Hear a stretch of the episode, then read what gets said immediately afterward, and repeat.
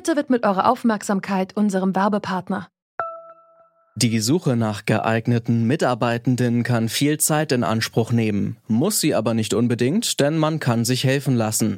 Zum Beispiel mit den Premium-Stellenanzeigen von Indeed, denn damit wird eure Stellenanzeige in der Suche sichtbarer und Bewerberinnen und Bewerber werden schneller auf euch aufmerksam. Indeed schenkt euch jetzt 75 Euro Startguthaben für eure Premium-Stellenanzeigen. Klickt dazu auf den Link in den Show Notes. Es gelten die AGB. Der Wind und das Meer, sie sind meine Begleiter. Der Wind und das Meer, rundherum um die Welt. So romantisch stellt man sich die Seefahrt gerne vor. In Wirklichkeit ist sie aber vor allem harte Arbeit in einer wichtigen Industrie. Auch jetzt in der Corona-Zeit verschiffen Seeleute über 80 Prozent der Handelswaren. An Land dürfen viele von ihnen momentan allerdings nicht. Warum so viele Seeleute im Moment auf dem Meer festsitzen, darüber sprechen wir heute bei Zurück zum Thema. Es ist der 11. September 2020. Mein Name ist Lara-Lena Götte. Hi.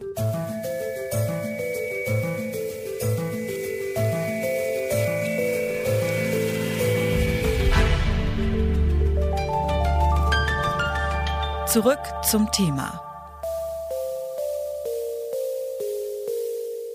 Mindestens 150.000 Seeleute sitzen im Moment auf ihren Schiffen fest, wahrscheinlich sogar mehr. In den meisten Häfen der Welt haben sie keine Möglichkeit, von Bord zu gehen, geschweige denn nach Hause zu kommen. Da sie nicht an Land zurückkehren können, müssen sie weiterarbeiten und das unter ziemlich extremen Bedingungen. Wie es den Seeleuten während der Corona-Krise geht, darüber habe ich mit Peter Geitmann gesprochen. Er ist Gewerkschaftssekretär für Schifffahrt von Verdi und ist im ständigen Kontakt mit den Seeleuten. Wie unterscheidet sich denn jetzt die Situation der Seeleute von ihrem normalen Alltag? Gravierend. Also wir haben seit Corona die Situation, dass Seeleute Probleme haben, abgelöst zu werden. Landgang kriegen sie nicht und äh, medizinische Betreuung an Land im Ausland findet nur teilweise oder überhaupt nicht statt, mhm. weil Länder sich weigern, Seeleute sage ich mal, an Land zu lassen, da die Meinung existiert, Seeleute würden Infektionen einschleppen, was natürlich nicht stimmt, denn wenn sie wochenlang auf Schiffen sind, kommen sie mit gar keinen anderen Sachen in Kontakt und in den Häfen schützen sie sich weitgehend auch mit mhm. Masken, weil sie genau wissen, das wäre ein Risiko, wenn sie infiziert an Bord arbeiten, weil da, wenn sie auf See sind, kann ihnen keiner helfen. Ist das legal? Legal auf keinen Fall. Es gibt internationale Konventionen. Die ganzen Seefahrtsnationen sind in der IMO verankert, in der International Maritime Organization. Mhm. Und die selber hat sich an diese Seefahrtsländer gewandt und hat weltweit gesagt, befolgt die internationalen Vereinbarungen, die wir gemacht haben. Da besteht ein Landgangsanspruch. Es besteht die Verpflichtung zur medizinischen Hilfe und natürlich auch die Ablösung, weil Seeleute können auch nicht ewig an Bord sein. Anders als an Land arbeiten die, wenn sie drei Monate, vier Monate oder auch länger fahren und heute sind sie bis 14 Monate teilweise unterwegs, mhm. ja jeden Tag. Die haben nicht mal ein Wochenende oder einen Feiertag. Mhm. Wie sieht das ansonsten aus? Werden die jetzt von Hafen zu Hafen geschickt und können nirgendwo an Land gehen oder was passiert genau? Die Schiffe kommen in die Häfen, weil natürlich die Länder die Waren haben wollen. 90 Prozent der Güter gehen über diesen Welthandelsschifffahrt. Wenn die nicht fahren würden, würden wir leere Supermarktketten haben und auch die Produktion in gewissen äh, Industriebereichen könnten gar nicht laufen. Die Situation ist jetzt so, dass an Bord die Seeleute, wie gesagt, die Ungewissheit haben, wann kommen sie überhaupt runter. Sie haben nur eingeschränkte Möglichkeiten, mit ihren Familien zu kommunizieren und das verschärft die ganze Situation noch mehr. Haben Sie ein ganz aktuelles Beispiel von äh, einem Schiff, wo das so ist? Sie stehen ja da mit mehreren Leuten in Kontakt. Ich habe zahlreiche Kontakte, nicht nur mit den Seeleuten, sondern auch mit Familienangehörigen, die uns bitten, tut was, dass die Seeleute nach Hause kommen, weil irgendwann ist da die Luft raus. Ich kann hier mal zitieren, ein Kapitän hat mir eine Mail geschickt. Die Situation an Bord verschlechtert sich zunehmend. In der Maschine fehlen zwei wichtige Arbeitskräfte, der Elektriker und der Fitter, das ist ein Klempner. Der dritte technische Offizier macht seine Arbeit zur Zufriedenheit und ersetzt die beiden so gut es geht, aber eine Kerze, die an zwei Seiten brennt, ist bald verbraucht. Beim ersten Offizier und bei mir, dem Kapitän, selbst kommen Ermüdungserscheinungen und Burnout mehr und mehr zum Tragen. Wir müssen abgelöst werden. Darüber hinaus, wenn Sie mit den Seeleuten in Kontakt sind, was erzählen die? Also der erste Punkt, den Sie immer wieder deutlich machen, dass wir uns über verschiedene Organisationen einsetzen sollen, dass eine Ablösung klappt, dass sie eben von Bord kommen. Und auch die Kollegen haben sich gemeldet, die übrigens an Land sitzen und wieder warten, eingesetzt zu werden, weil sie müssen Geld verdienen. Ein Hauptproblem ist, dass die Seeleute, wenn sie denn die Chance haben, mit uns in Kontakt zu treten, dass sie sagen, setzt euch dafür ein, dass wir bessere Kommunikationsmöglichkeiten bekommen. Das mhm. kann sich an Land, glaube ich, keiner vorstellen, wenn man wochenlang keine Mailverbindung hat, weil, wie gesagt, ähm, auf den großen Ozeanen haben sie das nicht dass sie nicht telefonieren können und so weiter.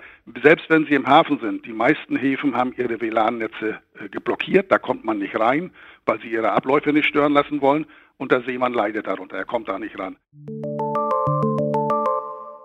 Seit das Coronavirus ausgebrochen ist, sind die sowieso schon komplizierten Crewwechsel besonders schwierig. Deshalb sind viele Seeleute gezwungen, ihre Arbeitsverträge auf unbestimmte Zeit zu verlängern. Aber warum ist das mit dem Besatzungswechsel so kompliziert? Darüber habe ich mit Christian Denso vom Verband Deutscher Räder gesprochen. Also es ist so, dass das auch in normalen Zeiten ähm, schon ein komplexes logistisches Unterfangen ist. Man wechselt auf einem großen Containerschiff als Beispiel jetzt meist nicht die gesamte Crew, sondern immer Einzelne, die dann zum Beispiel in einem Hafen ähm, aussteigen, einen Flug nach Hause nehmen und dort normalerweise ganz normal in den Heimatstaat einreisen. Gleichzeitig kommt ein Ersatz, denn nehmen wir jetzt zum Beispiel ein Beispiel eines Kapitäns. Ähm, ein Schiff kann ja nicht ohne Kapitän weiterfahren. Der muss denselben Weg machen von seinem Heimatland per Flug zu dem Hafen, in dem er dann den Wechsel macht. Das alles geht in normalen Zeiten, aber das geht nicht während äh, Corona. Ähm, das liegt daran, dass es immer noch viele Häfen gibt, die nicht erlauben, dass dort Menschen aussteigen und den Weg zum Flughafen machen. Es fehlt an Flügen weiterhin seit Monaten. Und äh, es gibt äh, Heimatstaaten von Seeleuten, zum Beispiel die Philippinen, große Seefahrernation, die sozusagen selbst für Landsleute ihre Tore geschlossen haben und nur ganz wenige reinlassen. Selbst für Landsleute, die Tore geschlossen halten, also das klingt irgendwie nicht so, als ob das legal wäre, dass man einfach da verweigert, dass die Leute da zurückkommen. Also was, auf was berufen sich diese Heimatländer denn dann? Die berufen sich natürlich auf die jeweils aktuelle Situation vor Ort in den Ländern. Man muss einfach sehen, das Coronavirus ist in Ländern außerhalb Europas ähm, noch ganz anders aktiv. Da ist die Situation noch ganz anders als hier bei uns. Da haben wir auch ein gewisses Verständnis für Nichtsdestotrotz haben viele Staaten, auch die Philippinen, wenn wir bei dem Beispiel bleiben wollen, die internationalen Konventionen unterschrieben, die in der Seefahrt gelten. Wir sind eine sehr regulierte Industrie und die Philippinen sind dabei, diese Konventionen zu brechen derzeit. Ja, und wenn sie diese Konventionen dann brechen, was hat das dann für die für Konsequenzen? Also könnte der Arbeitgeber da nicht irgendwie klagen oder so? Das ist ein sehr langwieriges und ja, wir wissen nicht genau, wie aussichtsreiches Verfahren, aber ähm, wir überlegen das im Verband mit unserem internationalen Dachverband, so etwas mal zu machen, um einfach zu dokumentieren, dass wir das nicht hinnehmen wollen. Sie haben jetzt gerade gesagt, dass da extrem viele Parteien in diesen Prozess äh, mit eingebunden sind. Also wer ist eigentlich letztendlich dafür verantwortlich, dass es den Seeleuten gut geht, dass die wieder nach Hause kommen können? Anfangs einmal deutlich gesagt, aus unserer Sicht sind die Räder nicht das Problem. Das Problem ähm, sind Regierungen, die die Verfahren, die wir auch international ausgearbeitet haben für sichere Crewwechsel, jetzt nicht umsetzen. Nur das sind halt sehr viele Regierungen, die sich vor mannigfaltigen Herausforderungen sehen und die eben dann Seeleute offensichtlich nicht als systemrelevant ansehen und das Problem nicht angehen. Und das schon seit Monaten. Trotzdem hat man, und ich schließe mich da ein, so als Otto Normalverbraucherin noch nicht so viel von deren Situation mitbekommen. Wie kann das denn sein? Schifffahrt ist in großen Teilen unsichtbares Gewerbe, weil es einfach, äh, Schiffe sehen sie nur im Hafen, aber eben nicht auf den, den Weiten des Ozeanes. Aber nichtsdestotrotz haben sie das richtig beschrieben. Alles, was sie im Supermarkt bekommen, ist im, wahrscheinlich mal mit dem Schiff transportiert worden. Und wir als Verbraucher äh, machen uns, wir auch in anderen Bereichen, zum Beispiel bei der Fleischindustrie, einfach wenig Gedanken über die Frage, wo kommt das eigentlich alles her. Tatsächlich ist in Deutschland schon einiges passiert, um den Seeleuten zu helfen.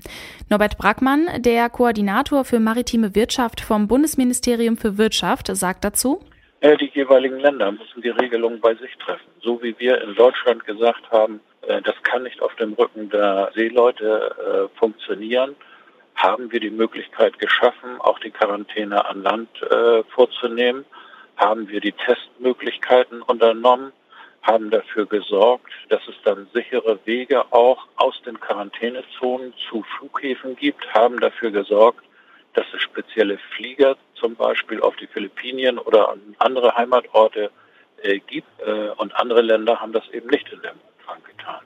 Das ist äh, bitter, aber wir können andere Länder oder die Regierung anderer Länder auch nicht ersetzen. Wie geht es also weiter für die Seeleute? Viele Regierungen sperren sich weiterhin dagegen, die Crews an Land zu lassen, aus Angst vor dem Coronavirus. Dabei wird die Situation an Bord für die Seeleute immer schlimmer. Wenn sie weiterhin nicht als systemrelevant behandelt werden und sich die Reisebestimmungen für sie nicht ändern, bleibt für viele ungewiss, wann sie wieder nach Hause können. Das war's für heute von uns. An dieser Folge mitgearbeitet haben Marita Fischer, Susanne Zimnoch, Lisa Winter und Andreas Popella. Chefin vom Dienst war Gina Enslin und mein Name ist Lara-Lena Gödde. Tschüss und bis zum nächsten Mal. Zurück zum Thema vom Podcast Radio Detektor FM.